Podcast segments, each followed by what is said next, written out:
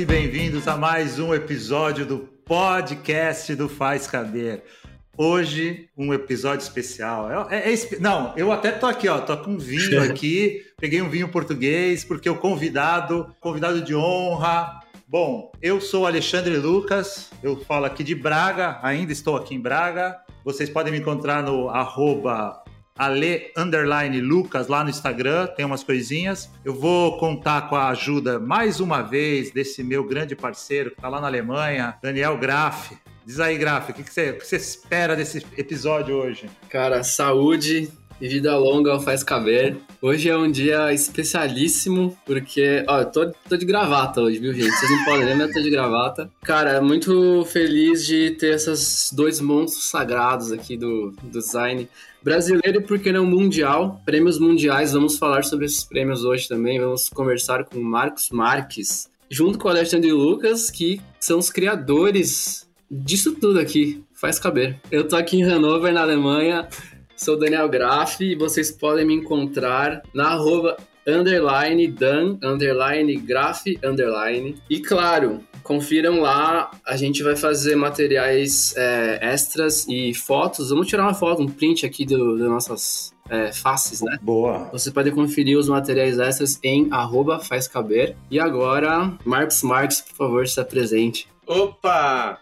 Eu sou o Marquinhos, na verdade, né? Para os amigos, o Marquinhos. É... A gente tem história, né, Xandão? Alexandre Lucas.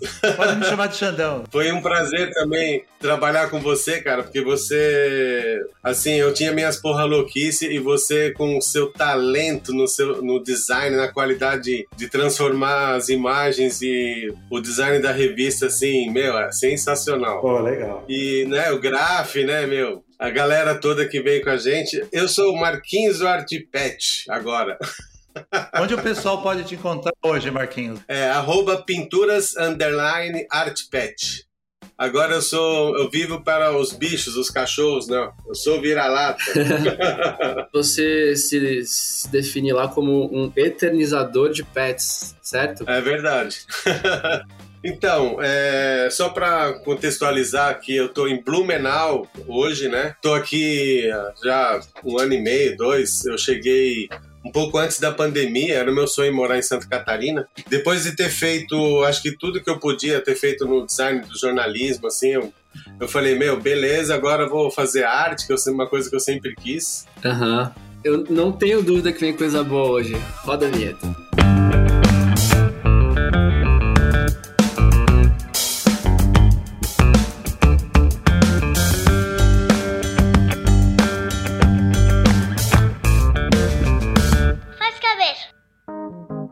Cara, hoje eu estou realmente emocionado de estar tá aqui ao lado dessa fera de novo, Marcos Marques. Tem muita gente que, que ouve o nosso podcast e não deve saber o que, que é Faz Caber, mas que porra é essa de Faz Caber? Faz Caber teve o seu momento glorioso no passado, talvez hoje em dia não, ninguém mais lembre do que, que foi o Faz Caber. Quando, quando a gente pensou no podcast, eu falei pro Daniel Graff, caras, a primeira pessoa que a gente tem que chamar, sem dúvida nenhuma, tem que ser o Marquinhos, que é o cara que estava lá, né? Quando a gente teve essa ideia doida de fazer um blog sobre, sobre revista tal, sobre como os bastidores da revista tal, nada mais justo trazer o cara aqui, que hoje é um continua nas suas peripécias artísticas aí, desenvolvendo um trabalho bacana aí de quadros e tal, vai falar muito disso, mas vamos contar bastante história do, do, do Faz Caber. Marquinho, fala um pouco aí desse teu trabalho, fala um pouco pro pessoal quem você é, né, que o pessoal tem, tem uma geração aí que certamente não, não, não sabe quem foi Marcos Marques, no,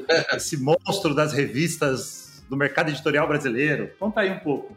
Não, cara, é, realmente assim, eu tenho um privilégio, cara, de ter trabalhado em revista, né? Conhecer um monte de gente. E eu tive muita sorte, eu acho. Porque logo cedo, assim, nem estava na universidade ainda. Eu já fui trabalhar em revista, numa revista de moda, né? Chamava Interview, que foi muito famosa nos anos 70, 80 tal. Tinha muita grana, né? Assim, um trabalho de qualidade, material gráfico. Então eu aprendi muito ali, conhecer fotógrafos bons, né? Profissionais que eram assim os melhores que tinham no Brasil, tal. Ali eu, eu aprendi um pouco de qualidade, né? E aí assim, eu tive sorte na minha trajetória que assim, eu peguei projetos que foram é, incríveis E novidade no Brasil ainda. Por exemplo, eu fiz a primeira revista de viagem, que já tinha a Traveler, né? Que era todo mundo amava. No Brasil não tinha ainda. Aí a gente fez uma chamada Travel In, né? Que era uma parecida com uma coisa da linguagem do interview. E aí, pô, The Journal, que era uma revista super underground, assim, uh, era uma revista de moda muito louca, que uma diversidade. Ela tinha até um design meio experimental às vezes, né? Assim, pra época. Exatamente. Cara, eu vim da, eu vim da periferia, fui trabalhar em revista, conhecendo um monte de gente inteligente, gente que eu fui aprendendo ali na hora, na raça e tal. Eu tinha uma bagagem de arte, né? De manusear, fazer pintar tal. Então eu, eu usava isso e umas referências que eu tinha de coisa de fora, de revistas americanas, né? Uns caras fudidos lá que estavam fazendo já coisas legais. E aí você ficava vendo aquilo ali, experimentando. Só para situar um pouco o pessoal aí, que, que quando que é isso aí? Anos 90, cara. Meu, tinha negro, gay, trans, é, mulher, homem. Meu, era uma mistura. Não tinha esse negócio, sabe?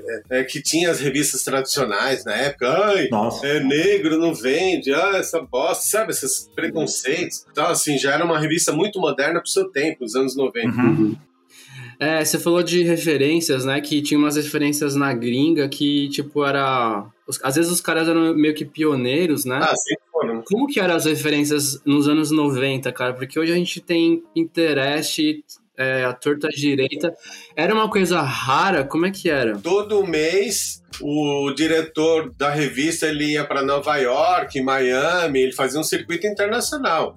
Ele trazia mala cheia de revista, de coisa assim que ninguém tinha. O livro da Madonna, quando saiu, ele foi buscar, entendeu? Assim, era assim que tinha que fazer. Cara, é surreal. Eu lembro muito nessa época que alguém que viajava para fora, às vezes até já levava uma listinha, assim, porque a galera já falava: não, traz uma revista assim, traz isso, traz isso para mim. É. E com disco também, né? LP também era assim, os bolachinhos era daqui. Exatamente. Olha, imagina isso, cara do The Journal, que eu, como eu falei que tinha diversidade e tal, negro e tal, não por acaso, é, eu fiz a revista Raça, né?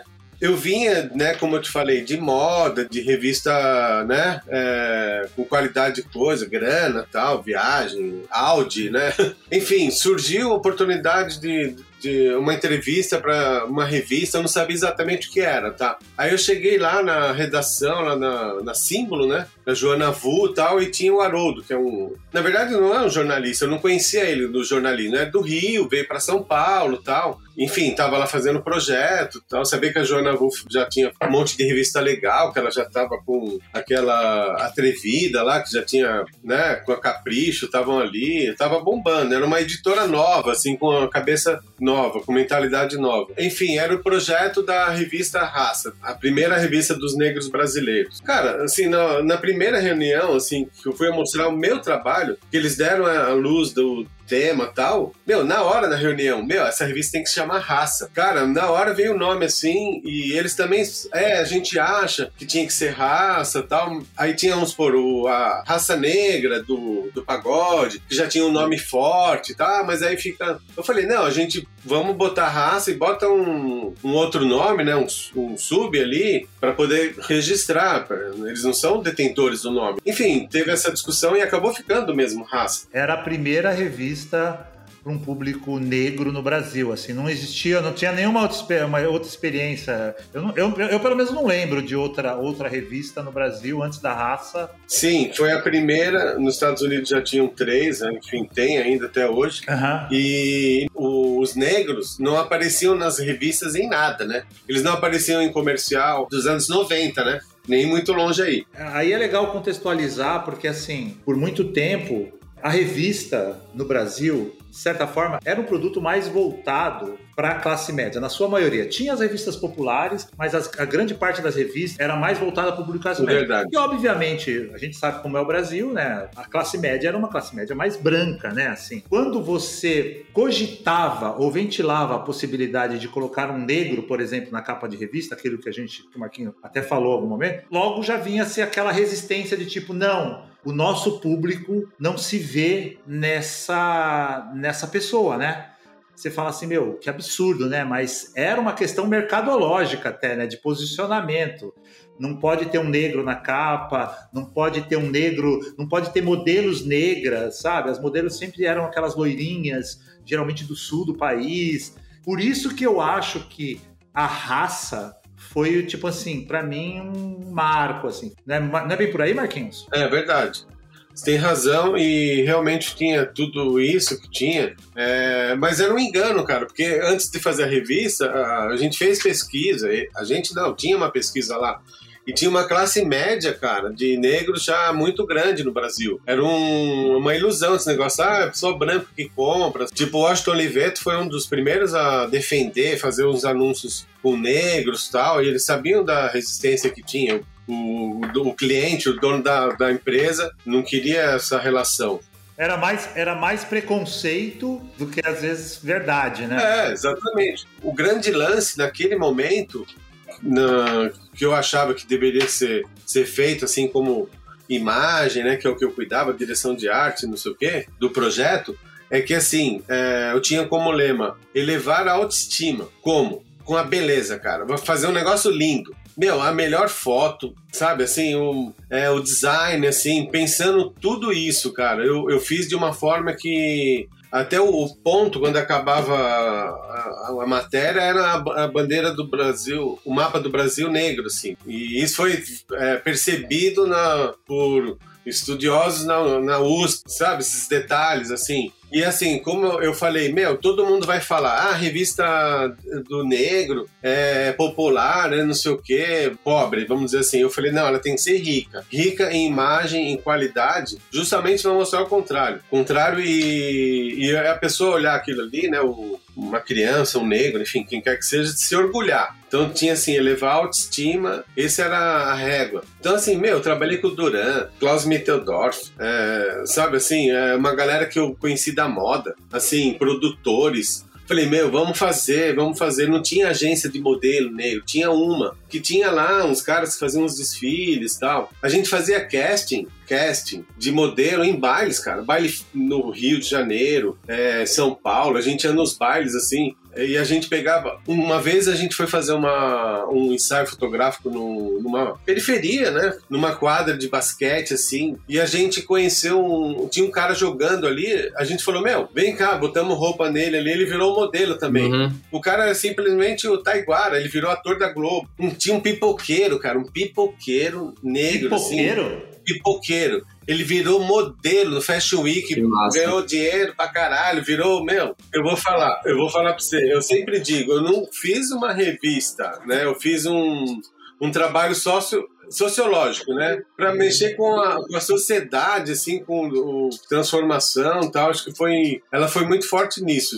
Mexeu com muita as próximas gerações e logo em seguida veio Racionais também, né, cara? Porque aí também a música ali, putz, aí acabou tudo. Pô, eu acho que a revista Raça, né, Marquinhos? Eu, eu acho que foi como pioneira de quebrar esses paradigmas e hoje a gente está num, num, momento diferente de não só inclusão é, visual, mas a, as empresas são questionadas em ter quadro de funcionários, né? Também.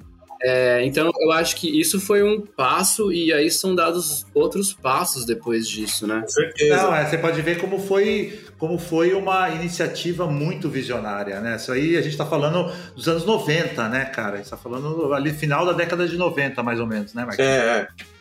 Exatamente. E, e, você começou a falar algo muito importante aí que eu acho interessante, que tem a ver com o nosso podcast, tem a ver com o Faz Caber também, que é a, a importância do visual, né? Como o Marquinhos citou aí.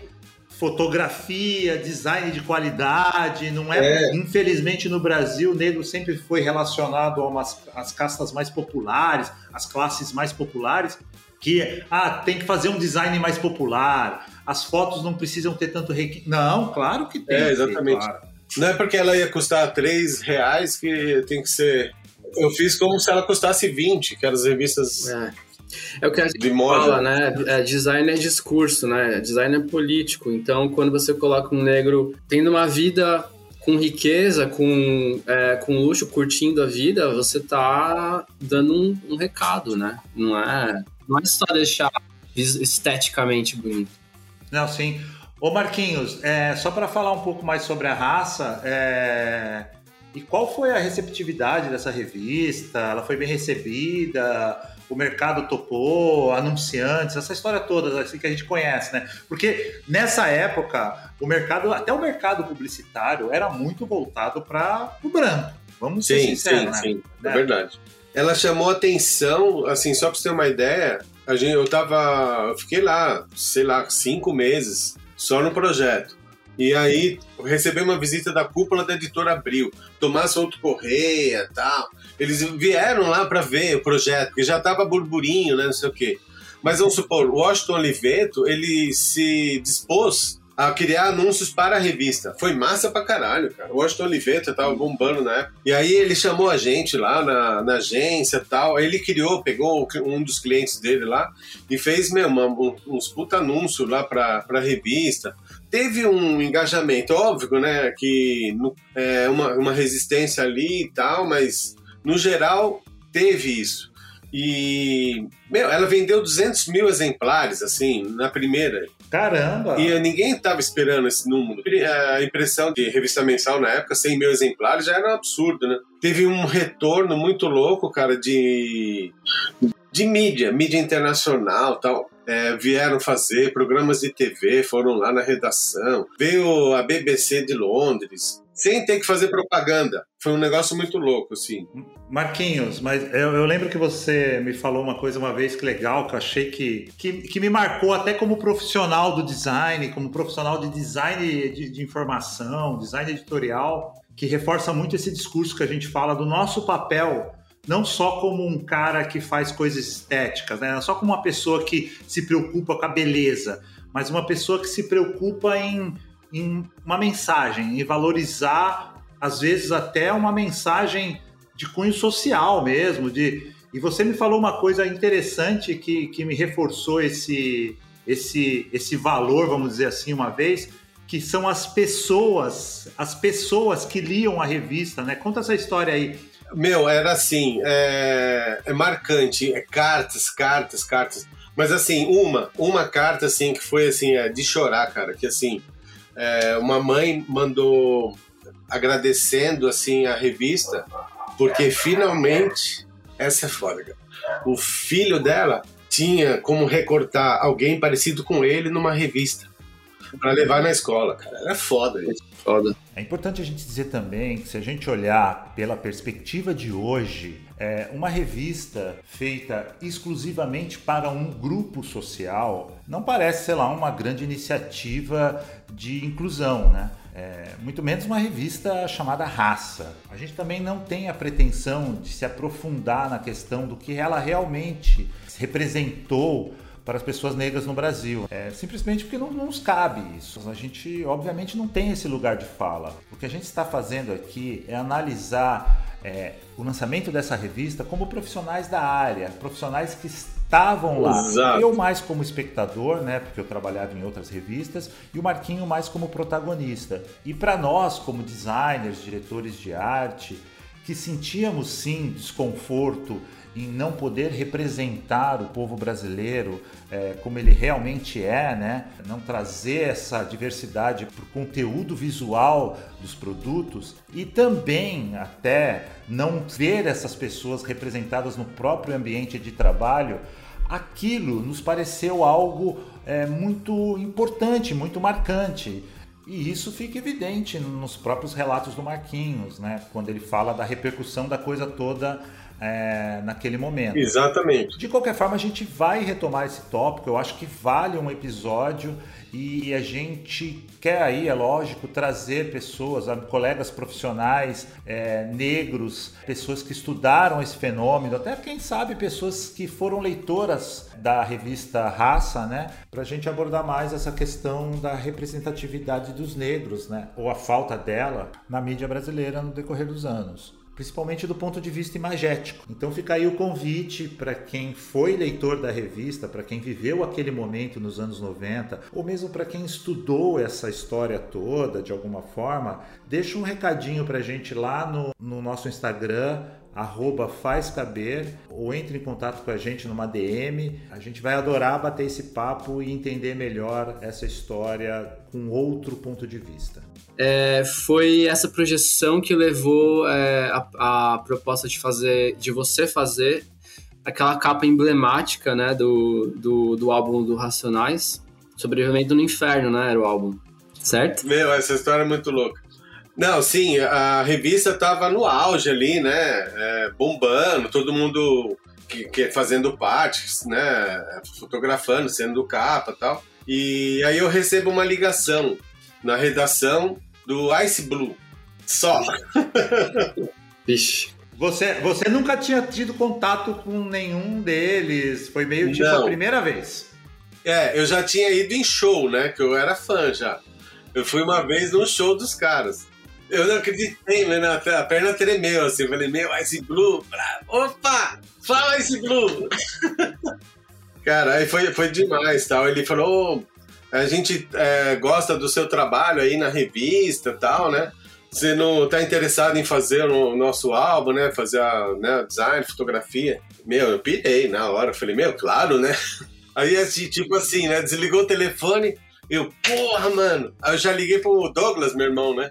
Douglas, né? Meu, ó, a gente tem uma reunião com o Racionais. Eu vou te levar pra você conhecer, que ele também pirava, né? Imagina. Vamos conhecer o Mano Brown. Porra, caralho, mano.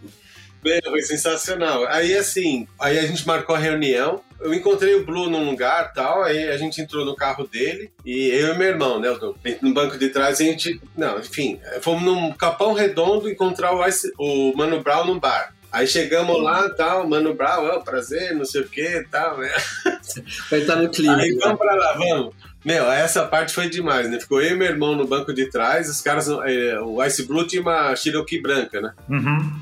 E aí o Mano Brown e o Blue na frente. Ah, a gente, é, a gente queria ver locação já, né? Já os lugares que eles queriam fotografar. Tava falando do, do projeto, do design, o que, que a gente vai fazer, que fotos, como que é. Eles me deram um, um videocassete com o Diário de um Detento. E aí a, gente tava subindo ali no... entrando na favela e tal, já Capão Redondo, né? Já tava na periferia ali. Meu, eis que vem descendo um camburão da rota, assim, ó. Ao contrário Já na era. rua de terra, assim, pequenininha. Tipo, o meu meu irmão é mais novo, né? Acho que ele, acho que ele tinha cagado já nas calças, né? Mano, aí, tipo assim, o Ice Blue abriu o vidro, assim, do motorista e tal, botou o brasão pra fora, assim, dirigiu, assim, olhando pros caras. Eu nunca senti tanta força ali numa pessoa, num ato, numa atitude. Não que ele tava desrespeitando a polícia, ele tava dizendo, sou eu que sou o dono desse carro, ele é meu, e qual é? Tipo assim, não é porque eu sou negro que eu não posso ter isso. Massa. Mano, foi muito forte. Um negócio assim, só olhou. Os polícia, ah, deixa quieto, cara, aí passaram assim. Normalmente não é isso na periferia, gente. Não, cara- não, isso aí é com certeza. Aquele gesto ali, cara, meu, foi lindo. Eu nunca esqueci. Sim. Sensa... Ó, só pra vocês verem aqui, só um minuto. Eu tenho o rascunho da capa aqui comigo. Nossa, Nossa. Cara, que demais isso. Sensacional, mano. Aqui rendeu outra história, cara, essa cruz. Porque tem. ah, O primeiro dia de, de foto, né? Era num campo de futebol, assim, numa. Tipo, né, várzea, né? Terrão, não sei o quê, bem lá no alto do capão. Cara, e assim, tinha o briefing dos caras. Os caras que queriam, tinham que ter arma, né? Na história, enfim. Aham. Aí tá, aí a gente tava com uma van assim, né? Tipo, imprensa, né? Eu, Klaus Mitteldorf, a produtora, motorista. E a gente parou num bequinho assim. E aí eles falaram: ah, aguenta aí, que tá chegando, não sei o quê. Daqui tá chegando, dois carros desceram assim, ó. Cantando os pneus assim. O cara deu um cavalo de pau assim, já saiu tirando as balas de calibre 12. Tudo no chão. Plá, plá. Pra quem quer as armas? Aí os caras falaram assim, ó. Põe no carro da imprensa que é limpeza. Eu, ah, Caralho, mano. Uma coisa você não pode negar, cara. Tipo assim, já colocaram você no clima do esquema, já pra você, né? sim. Já, já, já foi inspiração, já, né? É. Antes dos caras falar, vamos, vamos testar a fibra desses caras aqui, vamos ver se estão fazer, né? Bota embaixo do banco ali. Botou embaixo do banco da van, eu fui sentado em cima, assim. Enfim, na van mesmo, assim, a gente já... Tava meio chovendo, assim, o, o Klaus já fez umas fotos, cara. Tem uma do Blue, assim, de perfil, assim, só o cano, assim, da 12, assim. Tem umas puta fotos que não saíram no encarte, que, que são Sim. do caralho e tal. Depois eu fiz a edição. E qual o papel dos caras aí na direção artística? Eles te brifaram? Qual foi o briefing dos caras? Tinha que ter. Eram imagens da, ali no Capão, onde eles mostraram, ó, tinha um campo de futebol lá, uma várzea, umas fotos aqui que, apare, que aparece a comunidade, né, que dava para ver bem que eles queriam. É, tinha que ter arma e tinha que ter uma igreja. Uma foto que seria a capa, que seria na igreja, os, os, os quatro ali. E a gente tinha que procurar essa igreja para achar certinho o ângulo, tinha produção, enfim. E é isso. Aí tinha também uma, uma turma que eles queriam lá, que era uma quantidade de sei lá, devia uns 50 caras tal. O Edinho, filho do Pelé, tava junto num dia desses. Ah, é? Ah, é. nossa. Eles eram bem amigos tal. Foi tipo três dias assim de foto. Cada locação tinha o, o tema que eles queriam, né? E aí, na, quando chegou na igreja, cara, Pinheiros, eu não lembro exatamente. Aí fotografamos dentro da igreja, ele segurando a Bíblia, os caras ali no sentado tal, massa pra caralho. É importante, era importante para eles esse, esse, esse lado religioso aí e tal. É, porque tinha muita coisa a ver nas letras, né? Se você for ver depois, na hora a gente, eu tinha lá, eu sabia uma música, duas que tinha na vida, fita cassete, cassete lá, que é o Diário de um Detento e uma outra, mas enfim, depois quando você vê todas as letras, tem uma, Sim. uma pegada ali, né, de religião, né, evangélicos tal, fé, não sei o quê, Sim. tem isso tinha é, música que o cara morreu, né? Assim, tipo, um tiroteio. Então, as imagens refletiam o conteúdo, as letras e tudo. Uhum. Só que, assim, na hora de aprovar, cara, a capa, essa aí foi uma, uma outra história muito louca. Porque eu cheguei lá, meu, material lindo, de fotos, não sei o que. Eu fiz 12 páginas do encarte, assim, o negócio tava show. Eles a, a, curtiram pra caralho, né? uns quatro lá, só que eles não, não curtiram a capa. Aí eu falei, puta, fudeu, né, cara? Assim, eu não tinha, cara, mais nenhuma imagem, assim, pra alternativa. Pensa, o cara viu tudo e eles não gostaram da capa. Aí tá o Mano Brown, esse Blue, eu falei, é, e agora? o cliente Racionais não gostou da capa, uh, velho. Peraí, vamos ver. O que, que você faz, cara? Aí que tem aquele negócio, né? Aquela coisa que você não sabe de onde vem. A, a criatividade às vezes surge na diversidade. Aí o, o Mano Brown tava de regata e tal, ele tem uma tatuagem da cruz, né? Aí eu falei, meu, vamos fazer essa cruz aí, né? Porque tinha coisa de religião, não tinha como fazer outra diária, fazer outra foto, cara. Aí ele, pô, você tem a manha de fazer? Eu falei, ah, claro. Aí eu rabisquei no papel. Marquinhos, então era uma foto, a primeira capa era uma foto. Era uma foto. E eles não conseguiram. Virou a quarta capa, eu uhum. botei no, no, no, verso do, do encarte. Mas era os quatro, assim, segurando a Bíblia e tal. Só que o, o, ângulo não tava legal, porque a igreja acho que deve ter sido isso, não aparecia inteira tal. Uhum. Entendi. Enfim, não tinha aquele recurso de Photoshop que tem hoje você bota, tira o cara, bota a igreja que você faz, né? Também não tinha, assim, era tudo ainda.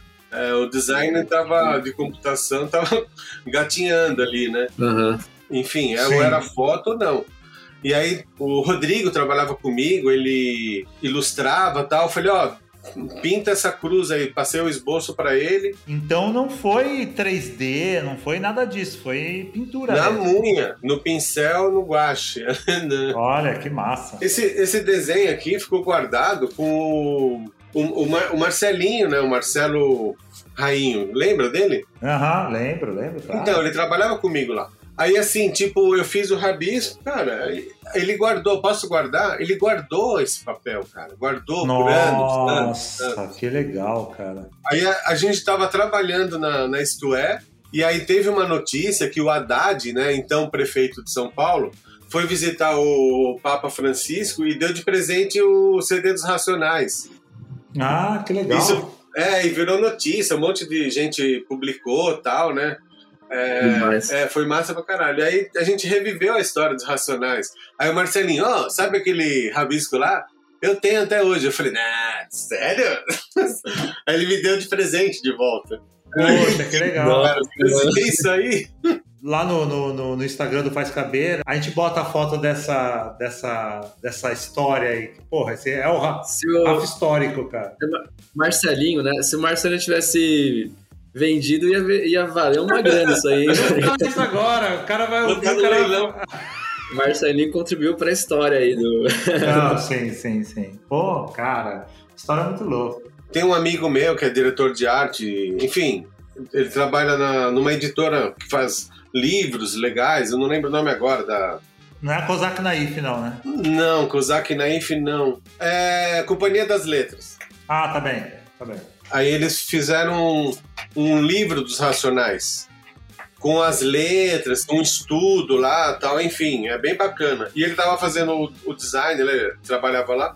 Aí ele me achou como, né, que eu fiz o CD. Ele falou: "Pô, você não quer fazer a releitura, né, da capa agora? Enfim, fazer a capa do livro?"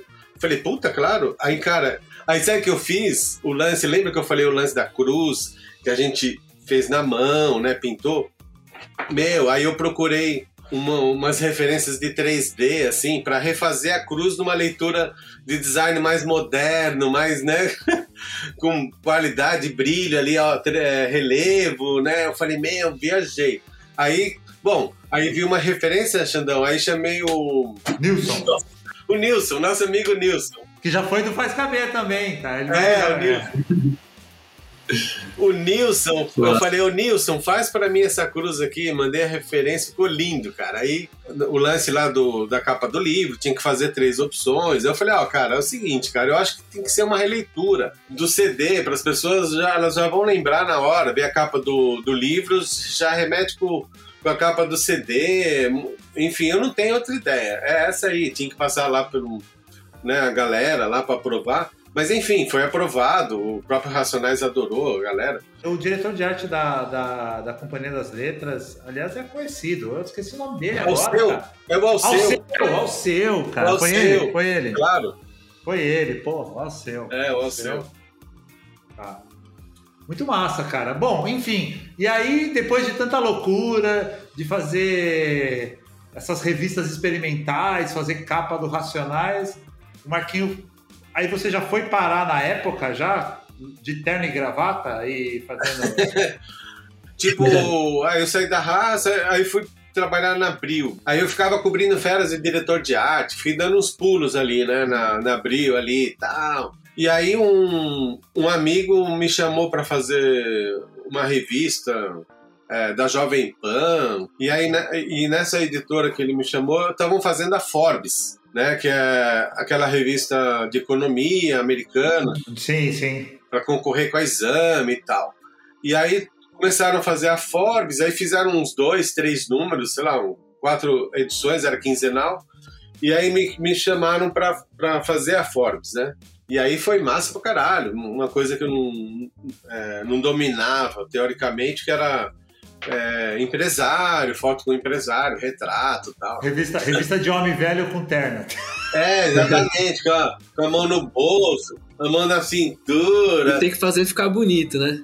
É, a, até nessa revista aí eu consegui. Eu consegui fazer alguns conceitos assim, tipo. Porque, cara, e, e o fotógrafo lá, fotografar o empresário.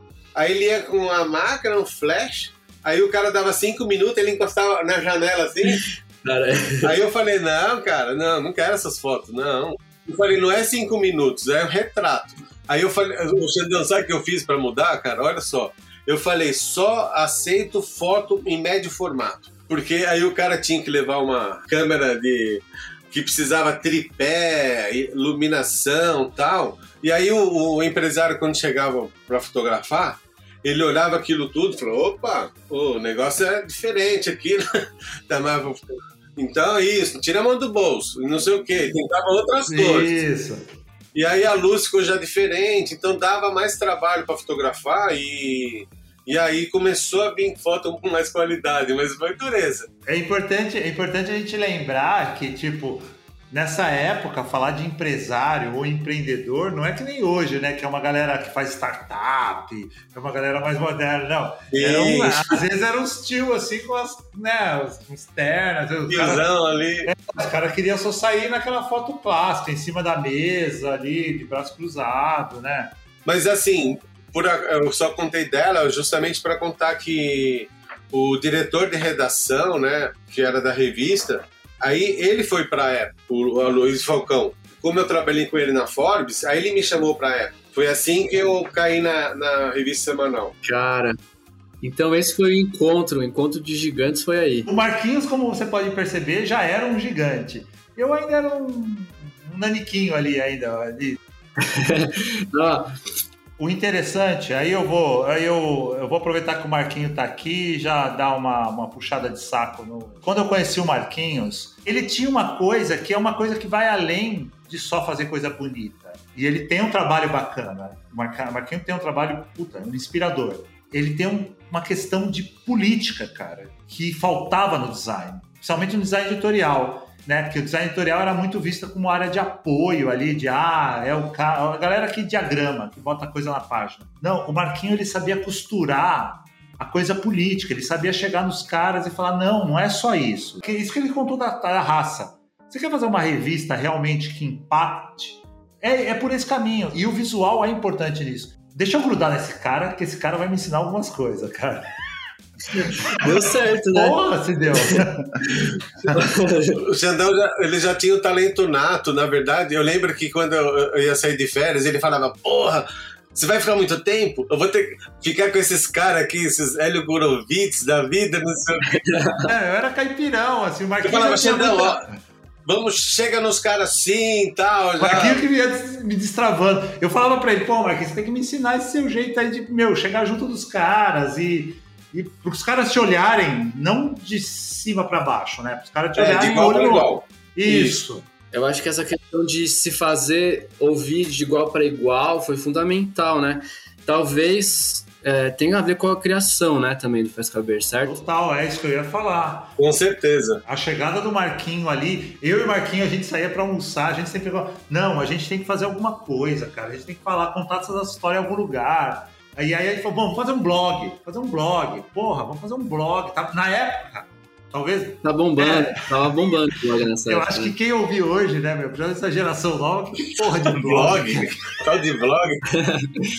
ah, o, podcast é o novo blog, é, de certa né? forma é. E aí a gente pirou na ideia de fazer um blog sobre os bastidores da revista, mas os bastidores daquilo que a gente fazia. E eu falei, o nome tem que ser Faz Caber. A gente riu muito. Verdade, a gente viu. Foi muito bom, porque faz caber era uma expressão que é. o jornalista, quando escrevia mais do que cabia no design, o design estava todo budidinho, redondinho, ele chegava lá na arte e falava: não importa, faz caber. E aí a gente acabou pegando um nome que a gente não gostava, que era uma coisa que deixava a gente extremamente irritado e transformou numa coisa bacana, positiva, né? Virou outra coisa depois disso. Até, até o Faz Caber mudou no dia a dia, né? Depois do Faz Caber. Sim. A galera chegava lá, ó, oh, dá pra fazer cabelo diferente. Não, tinha gente que falava assim, pô, Cara, é genial. Faz isso. um faz caber aí pra mim. Faz um faz caber. Tinha gente é, faz, faz um faz caber. virou, virou um verbo, é, né? virou uma palavra, virou um substantivo. Mas assim, tinha uma questão política. Quando eu digo da questão política, é que lembra do o diretor de redação, o Hélio Gurovitz, que a gente aqui tem que também é, citar como um cara que comprou a ideia, né? É um cara que falou. Sim, porque sim. até mesmo assim, o faz caber mostrar os bastidores de uma revista nunca era uma coisa muito bem vista, né? Assim, ah, não, vai mostrar o que a gente faz. Hoje em dia é muito legal, todo making off depois virou uma, né? Todo mundo quer ver como é feita as coisas, uhum. Mas naquela época era uma coisa meio, ah, olha o que vocês vão escrever aí e tal. Mas Toma cuidado. Passa pro revisor. É. Os caras não sabem nem escrever. Ah. Tinha isso também, tinha isso, é verdade. Depois, em pesquisas, pro faz, o Faz Caber ele teve tanta repercussão, assim, as pessoas, tanto não só pessoas que estavam relacionadas ao design, mas pessoas que não eram designers, mas pessoas comuns, entravam lá para saber como foi feita a capa, como foi feita tal foto, como foi feita uma abre de matéria, uma ilustração infográfica virou um, virou um negócio muito interessante para muitas pessoas, até leigas. E aí a revista começou a passar até ser percebida como uma revista que tinha muito carinho pelo design, né, Marquinhos? Verdade. E muitos alunos, né, eu lembro, nos comentários tal, a galera usava na, nas universidades, assim, para aulas de design que tinha, né, de jornalismo tal. Faz caber foi muita referência nisso, né? Sim, sim. Aí, aí chegou até o ponto, chegou até o ponto de eu e Marquinho ali a gente formar meio que uma, uma dupla dinâmica ali de, de, de workshops e, e, palestras. Ah, eu vi isso. É. Eu sou testemunha. Eu tava lá. Foi lá, aqueles workshops foram, foram muito. Não, a gente Massa, andou, cara. a gente andou o país inteiro. Assim, isso aí foi depois do momento que. Aí eu falo um pouco de mim ali, que eu tava ali meio designer tal, ali, olhando pra esse cara doido aí, fazendo umas loucura ali e tal.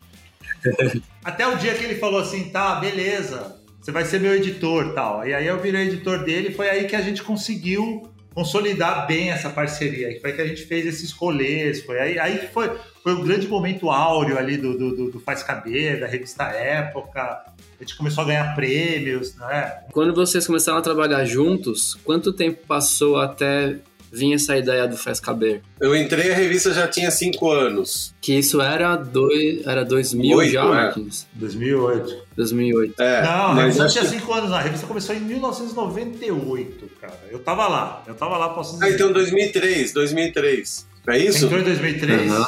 Eu não lembro, não Ela lembro. tinha cinco anos. Eu lembro que era o ano de fazer cinco anos a revista. Ah, então tá.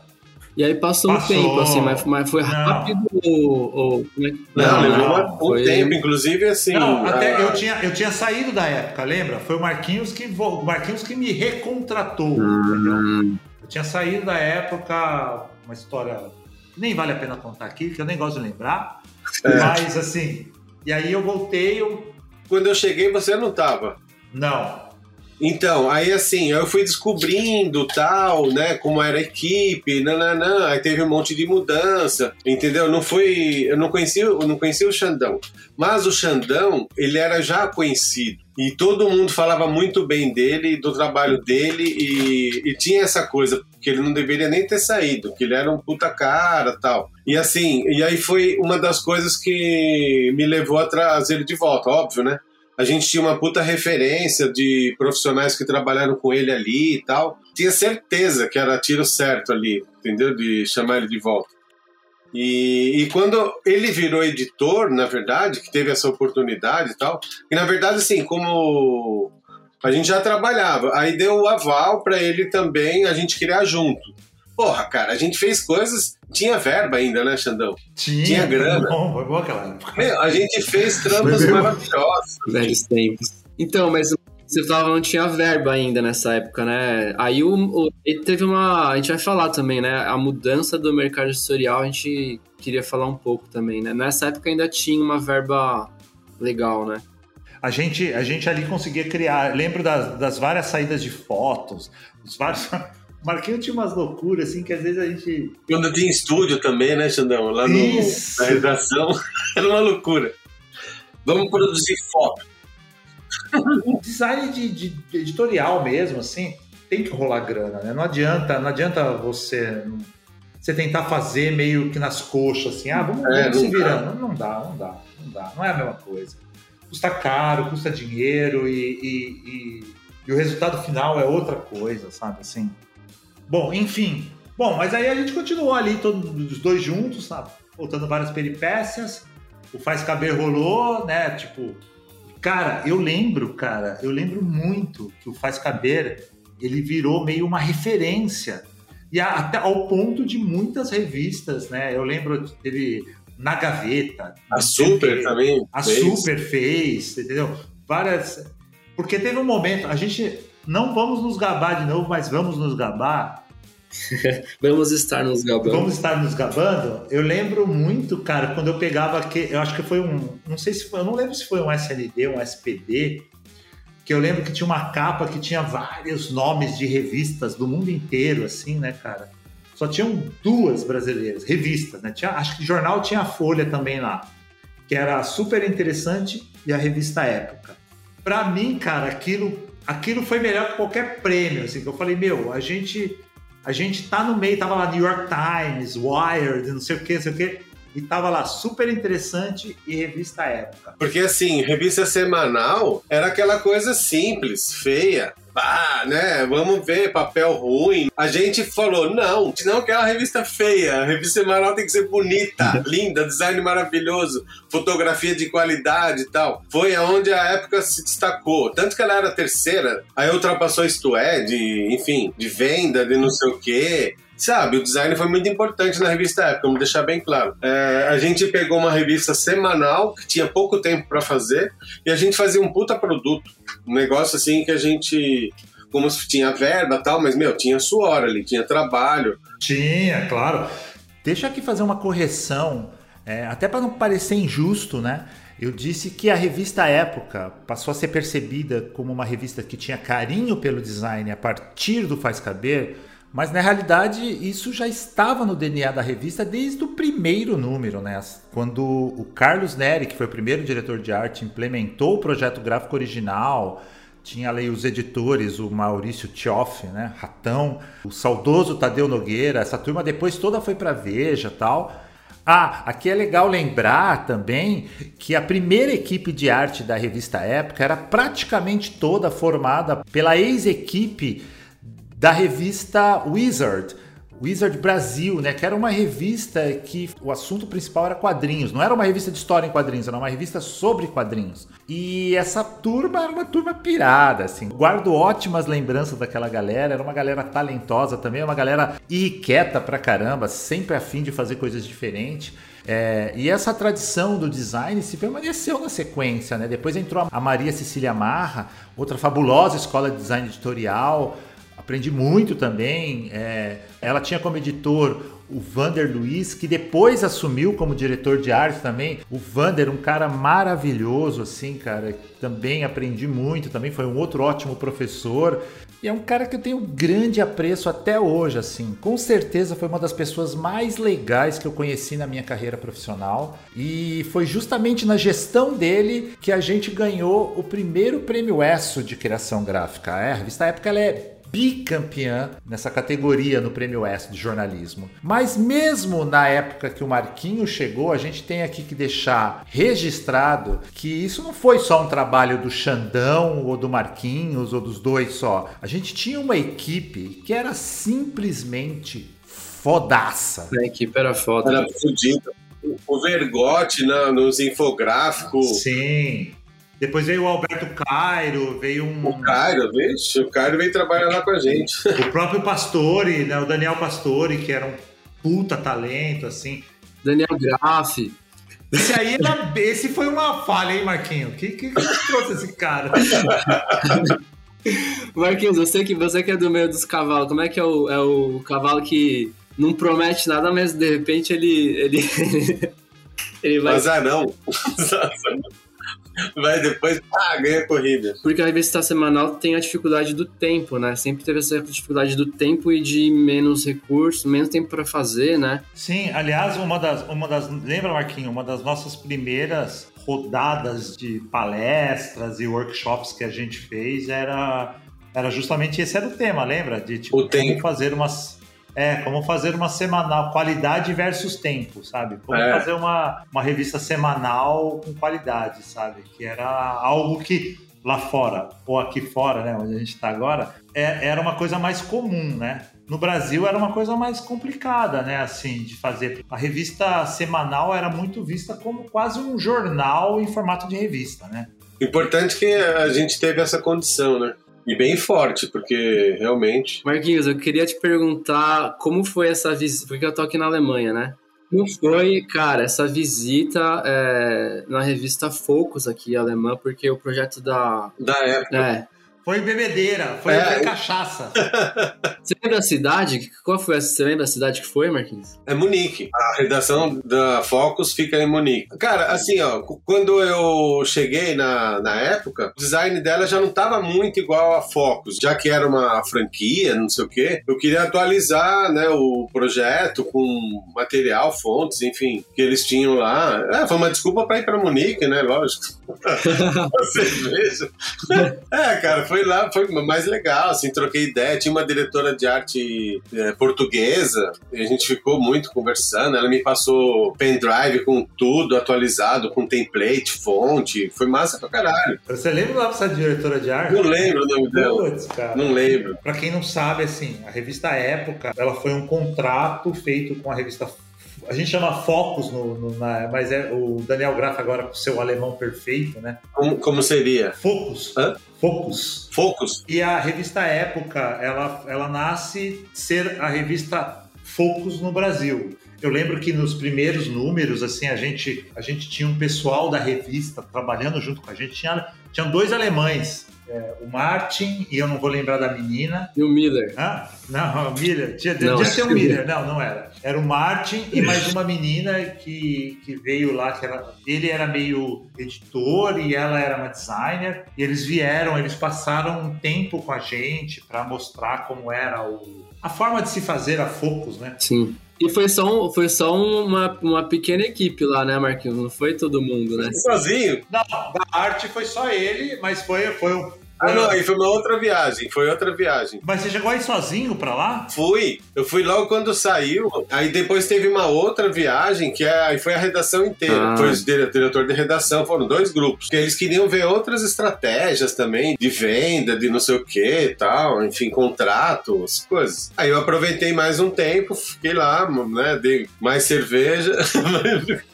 As principais diferenças que você percebeu lá na redação da Focus com a uma redação brasileira, por exemplo? Tá, ali, de cara, por exemplo, eu vi uma, uma pessoa trabalhando com o cachorro do lado, assim. Pô, legal. Foi massa caralho. pra caralho. E, e era um lugar, assim, era meio mais residencial, vamos dizer assim. Não tinha, tipo, redação com um monte de gente. Eram salas, assim, era mais aconchegante. Como eu te falei, né? A pessoa tinha a salinha dela, ela trabalhava com o cachorro dela tal as áreas eram mais separadas, por exemplo, o editor, editor, de fotografia. Enfim, eu fui conhecer o editor de fotografia, a gente saiu junto, ele viu como ele trabalhava tal. Acho que ele já tinha uma ideia já de tipo meio Google, assim, uma, uma coisa uma house. Menor. É, uma redação meio house, assim, mais massa, assim. Informal. Assim. E horário, assim, você sentiu alguma diferença de horários em relação à, à loucura que era a redação ou era mais ou menos a mesma coisa? Ah, é aquele tradicional horário das nove às cinco, né? Porque tem uma coisa assim que a gente, eu converso sempre com o Daniel Graff, uhum. mesmo aqui em Portugal, principalmente no verão, né? Verão, então, para o europeu, o verão é. Sagrado. Os caras têm os cara tem três, quatro meses de verão, os caras. Tem que aproveitar. Então, essa coisa de tipo, meu, deu 5 horas da tarde, tchau. Acabou, tchau. Marquinhos, aqui tem um rio, cara, aqui do lado, 10 minutos andando aqui, né, na cidade. Agora é verão, segunda-feira, cara, 3 da 4 da tarde a galera tá tomando breja e nadando no rio. Ah, depois, depois você tem 8 meses de frio que aí você trabalha. tá certo, né? No verão vamos trabalhar menos, porra. Não, é que eu já saí até antes das 5 para não atrapalhar. Eu já ia tomar cerveja antes. depois a época rompeu, né? Foi, acho que mais ou menos esse, depois da segunda nessa segunda estratégia aí, a época rompeu com, com a Focus, né? Aí seguiu um outro. Foi mais legal, inclusive. Foi quando a gente fez aquele projeto gráfico novo, né? Que foi mesmo. Sim, foi bem legal. Eu adoro aquele projeto. Aliás, eu adoro aquela primeira edição, que é o Palocci na capa, eu acho. Eu adoro muito aquela primeira edição, cara, porque eu tenho muita lembrança boa. Assim, eu participei da criação do projeto gráfico original da época. Guardo bons momentos daquilo. O Carlos Nelly também foi outro grande professor para mim, você entendeu? Foi uma outra escola. Só que ali era um projeto gráfico muito muito em cima do projeto gráfico alemão, né? Uhum. Inclusive, aí, aí é legal falar que a minha primeira grande matéria que saiu no número um da época falava sobre o oceanário de Lisboa, que estava sendo inaugurado. Demolição. E aí eu fiz uma, um design todo bonito, assim. Falei, porra, fiquei todo orgulhoso. Mas sobre esse projeto gráfico aí que você falou, quando rompe com a revista Focus, o Marquinho sentou ali, criou um projeto gráfico novo tal. E, e assim, eu tive o prazer de participar ali junto, dando um espetáculo, ajudando na composição das, das coisas. Cara, para mim ali foi muito mais intenso, porque foi realmente criar algo novo, né? Do zero tal. E, na minha opinião, é o, é o grande projeto gráfico da revista Época. Sim. É, foi, foi feito com a sinergia que a gente tinha, né? Sim. Então, a gente falava muito de referências, a gente gostava da, da Ward, a gente gostava da Squire, né? Enfim, a gente conversava muito sobre isso. E foi em cima disso, dessa referência massa que a gente, que a gente tinha, que a gente falou, não, dá para fazer numa semanal. E saiu um projeto assim muito, muito bem resolvido. E, inclusive, aqui em Portugal tem uma revista chamada Sábado, que é uma revista semanal, que tem um projeto gráfico muito inspirado no projeto gráfico da época desse período. Né? Só que aqui em Portugal ainda eles estão usando esse projeto até hoje. para mim foi muito marcante. Foi muito marcante, acho que foi marcante para todo mundo. E foi um momento que a gente ganhou muitos prêmios, é. a gente ganhou prêmio de infografia, de design editorial, design de matéria, capa. O Marquinho ganhou um prêmio foda de uma capa. A gente ganhou essa, a gente ganhou essa. Prêmio ESSO, né, também. É, prêmio ESSO. Cada um de nós tinha uma Porsche, viajava para Cancún toda, todo ano, né? Torrou todo o dinheiro, né? Essa parte eu não peguei, mas, cara, eu preciso falar que em rede internacional foi uma satisfação total trabalhar na época, cara. É, e falando da, da história aqui ainda, agradeço muito aquela noite fatídica que eu fui contratado no Bar do Veloso. No Bar do ah, Veloso, é, boa. Não, a época pra mim tá aqui, ó. Então, mas aí passou-se o tempo, muitas coisas aconteceram, o Marquinhos saiu da época, eu acabei substituindo o Marquinhos. O mercado mudou. também não durou muito tempo, e aí Bom, tô aqui em Portugal, fazendo outras coisas, você tá aí na Alemanha, fazendo outras coisas. Marquinho, hoje, design gráfico, design editorial, o que, que é isso para você, cara? Então, cara, ó, deixa eu só dar uma contextualizada. Porque depois que eu saí da época, que já tava meio que minguando né, verba tal, né? E aí, pô, fui trabalhar na Isto é, né? E uma outra semanal. Mas lá na Isto é já não tinha dinheiro para nada, cara. Era bem uma merda de fazer, assim, complicado. Você tem que comprar uma imagenzinha ali, sabe? Não podia produzir. Deu para fazer umas coisas legais, mas no geral era muito ruim de fazer. Tipo assim, não podia mandar um jornalista, um fotógrafo para uma cobertura da Olimpíada, por exemplo. Sabe assim? Você fica dependendo muito do material que já tem. Enfim, a gente passou por coisas, né, Xandão e Graf, tipo de transformações, né? Assim, tipo, a gente falou, bem, vamos acompanhar. A gente saiu do design editorial ali no, no papel no físico. Pô, a gente fez a iPad, a gente fez celular, a gente fez. Ah, verdade capa animada, né? Aberturas de matérias com animação. A gente tentou, né? A gente estava ali. Se tivesse podcast na época, a gente estaria fazendo já podcast, enfim. Com certeza. Aí, é, por coincidência, eu saí, tipo, de São Paulo para cá, né, para Santa Catarina, foi no comecinho da Covid, que aí eu saí da revista, isto é, tal, e já tava trabalhando meu trabalho de arte e tal. Tipo assim, eu não tive é, nenhuma saudade, assim, tipo, ah, tô saindo do jornalismo e tal, porque tava tão ruim, assim, tão sem energia, salário atrasado, as coisas assim, nada a ver, uma pena, uma pena. E a gente sempre falou, né, Xandão, assim, tipo, a revista tem que se transformar, não viver só aquilo ser outra coisa. Sim. A gente estava sempre atualizado com, com referências de fora, né? Livros, revistas que viram edições especiais. E aqui a galera ali no mesmo, as pessoas que mandam já eram atrasadas quando a gente já viajando, fazendo coisa louca. E aí continuam aqueles caras lá, com a cabeça. E aí, e aí na, no, no, momento de crise, é justamente o momento que os caras se agarram é, no osso não larga, ali. Não, não muda, mesmo, tá? Né? Assim, tipo, porra, cara, vamos chacoalhar isso aqui, né? Aquela coisa que você falou política, tem hora que enche o saco, cara, já não dava mais. Tinha hora que eu tava indo trabalhar lá na redação, o diretor falava, ah, eu quero uma, essa capa X. Aí eu falava, tá, vou fazer essa X, não vou nem fazer a Y, porque não vai passar mesmo, sabe? Eu fico perdendo tempo.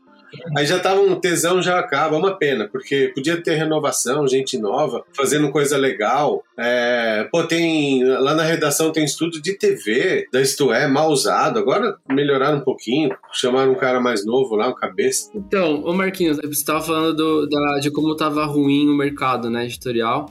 E aí você teve que fazer uma decisão, né? E eu acho que essa decisão de você até mudar de São Paulo tem a ver com esses, essa vida mais slow, né? Tem um pouco a ver com a Susan, né? Que eu, eu conheci, que eu me apaixonei e tal. Ela é de Santa Catarina, ela tem família aqui, casa aqui em Blumenau. E ela estava em São Paulo, tipo, fazendo doutorado e tal, e ela não queria morar em São Paulo. E, e, aí eu sempre tive um sonho de, de morar perto da praia ou na praia. A gente meio que combinou, ó, daqui tantos anos a gente já se prepara para sair de São Paulo. Então, eu criei, enquanto eu estava trabalhando, o Artipet, fui pavimentando ele e tal, porque eu sabia que uma hora eu ia sair da revista e ia ter uma coisa para engrenar. Então, eu já vim me preparando, né? Eu já estava na revista Tué, tinha hora que eu estava mais desenhando lá minhas coisas do que fazendo a revista mesmo, né? Então, foi natural para mim, eu me preparei para isso, né? Eu fui fazendo tal. Só que assim, eu entrei num mundo que eu não, não ainda não estou preparado. Agora que eu tô começando. Por exemplo, eu tenho que estar tá